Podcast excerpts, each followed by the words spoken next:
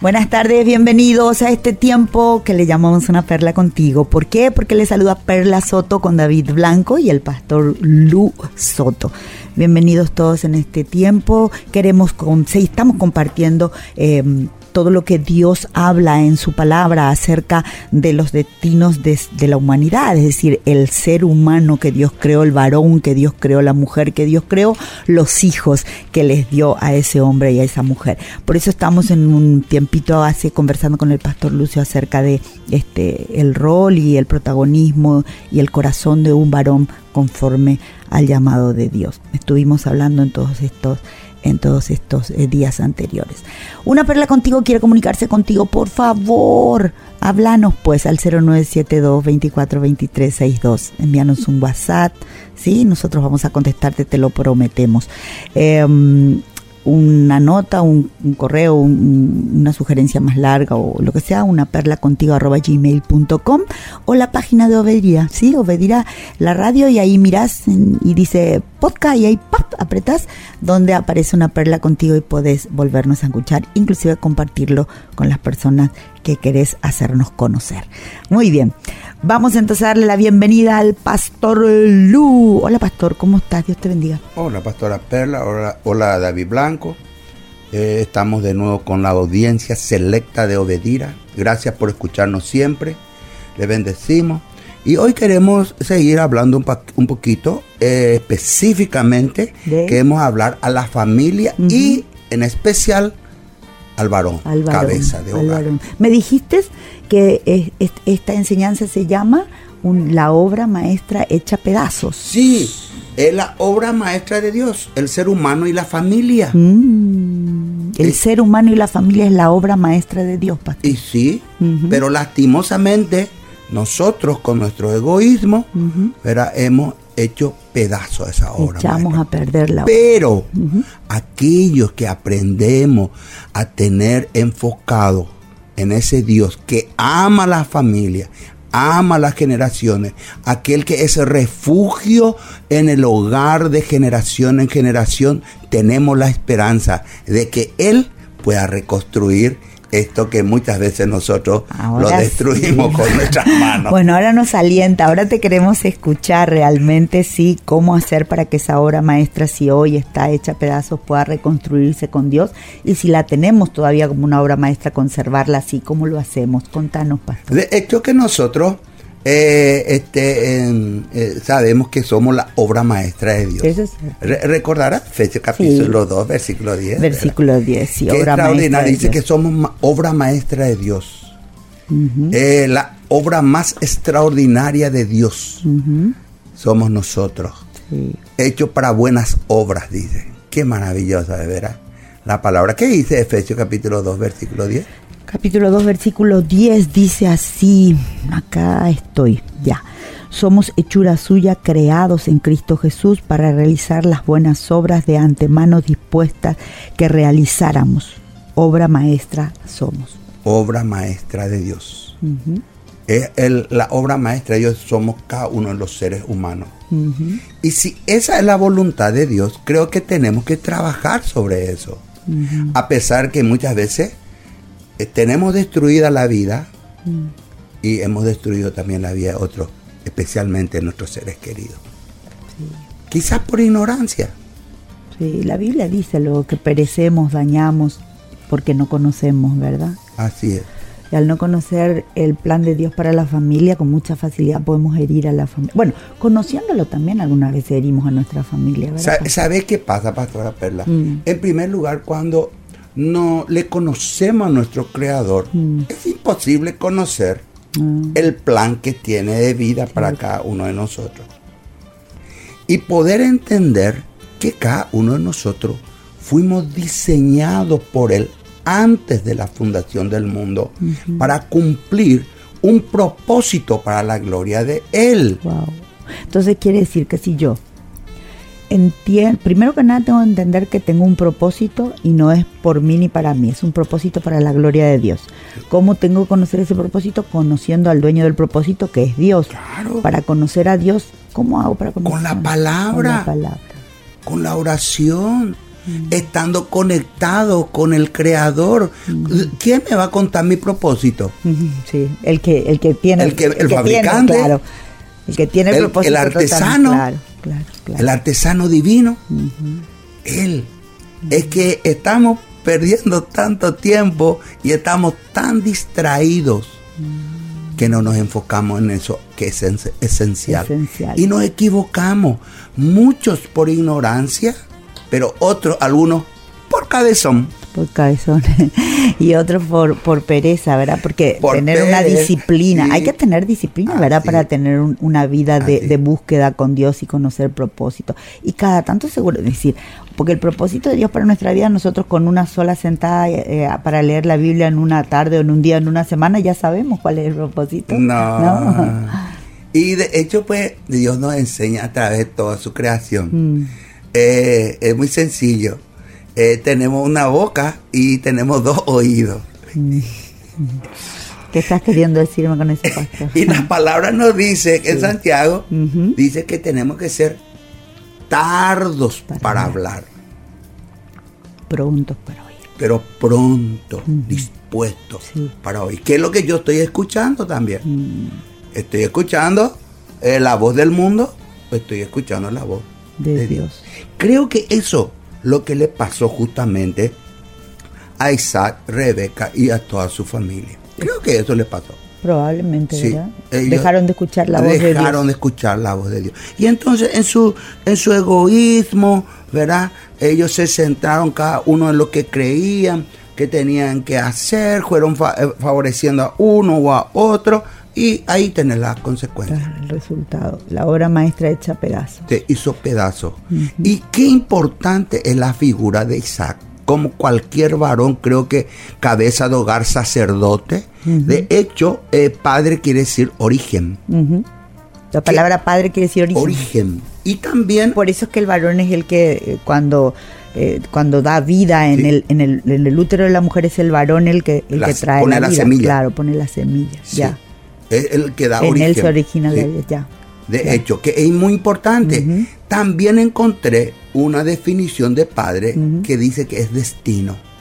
Ah, sí. y sí, porque uno determina, nuestro padre determina nuestro destino.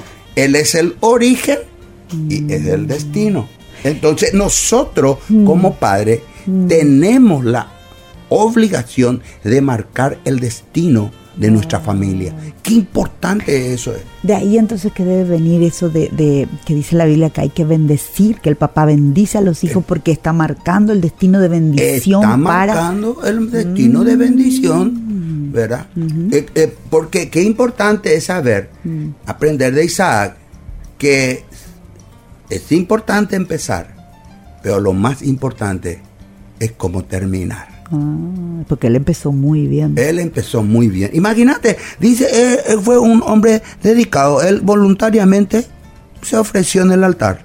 Confió, ¿verdad? En, el Señor y en la indicación de su padre y tomó como esposa a Rebeca. Le amó a Rebeca.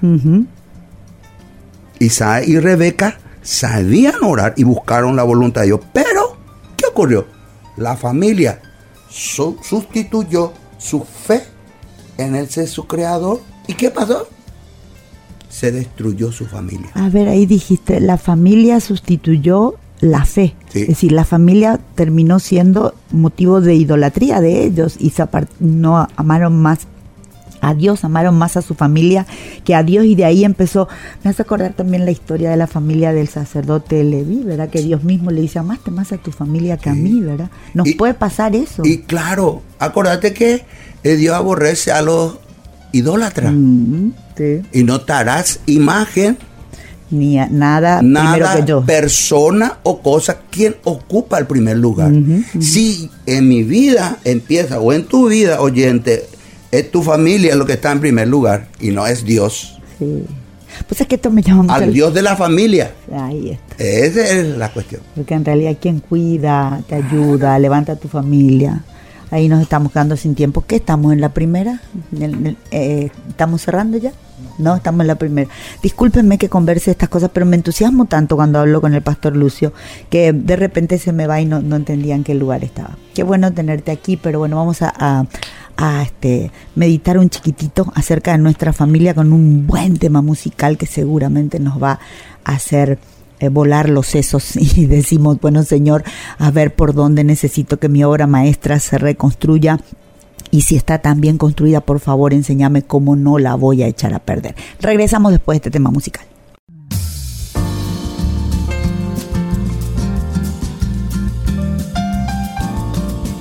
Muy bien, después de este precioso tema musical, entonces volvemos con el Pastor Lu. Pastor Lu, nos estabas hablando acerca de... Que la obra maestra, que es la persona y la familia, muchas veces por las malas decisiones que tomamos, hacemos pedazo esa obra maestra que somos nosotros. Qué poder que hay en la mano del ser humano, ¿verdad? Qué poder realmente tenemos. Decidimos para bien o decidimos para mal, para vida o para muerte, para bendición o maldición. El, tema es que siempre lo que nosotros estamos sembrando cosechamos. Mm. Ese es el principio. Cuidado con lo que andamos sembrando. Sí. Y vos sabés que, eh, tomando como referencia, eh, me di cuenta de la, de la familia de Isaac, Rebeca, de Saúl y de este, Jacob. Mm. Eh, cada uno de ellos contribuyeron con sus decisiones para la solución o para el problema dentro de la familia. Qué importante también es la dirección que tenía que darle a toda esta situación Isaac, que era la cabeza del hogar, era el patriarca, era el padre. Como cada uno de nosotros, los varones, tenemos la responsabilidad de direccionar y guiar, porque el Padre también es guía, además de ser sustentador, mm. además de ser el proveedor. Y por sobre todas las cosas, aquí nos damos cuenta en la familia de Isaac y de Rebeca, que lastimosamente, ¿verdad? Vos bien dijiste, a causa de no tener el temor a Dios, por dejar de lado a Dios, ellos se enfocaron en sí mismos y en vez de ser realmente el elemento para unir a sus hijos y hacer la voluntad de Dios, cada uno hizo algo por su parte, fuera de la voluntad de Dios. Y ahí contribuyeron para destrucción y no para edificación ni para cumplir el propósito de Dios. Quiere decir que nosotros los papás y especialmente el varón de la casa tiene un, si bien tiene mucha autoridad, si la ejerce de manera incorrecta, si la ejerce su autoridad sin la guía de Dios, destruye a su familia. Y claro, Hoy estamos en la realidad de nuestra sociedad y nuestra familia por, por la falta de que los varones mm. asumamos el mm. rol que Dios nos dio. Mm. Definitivamente. ¿Y vos qué, por qué crees, pastor, de repente porque el varón no toma el rol? ¿Será por falta de conocimiento? ¿Conoce realmente la voluntad de Dios para su vida? ¿Conoce la palabra? ¿Entiende cuál es su función? Y de hecho, eh, había mencionado eh, eh, uno de los puntos, ignorancia. Eh, hablaste también de que somos perezosos. Sí. Y otro punto que yo encontré también, somos cabezones. somos cabezones. Eso me gusta, sí. Es cierto. Quiere decir que los varones. ¿Ves que la cultura eh, dice que la iglesia o el estudio de la palabra es solo para las mujeres? ¿Verdad?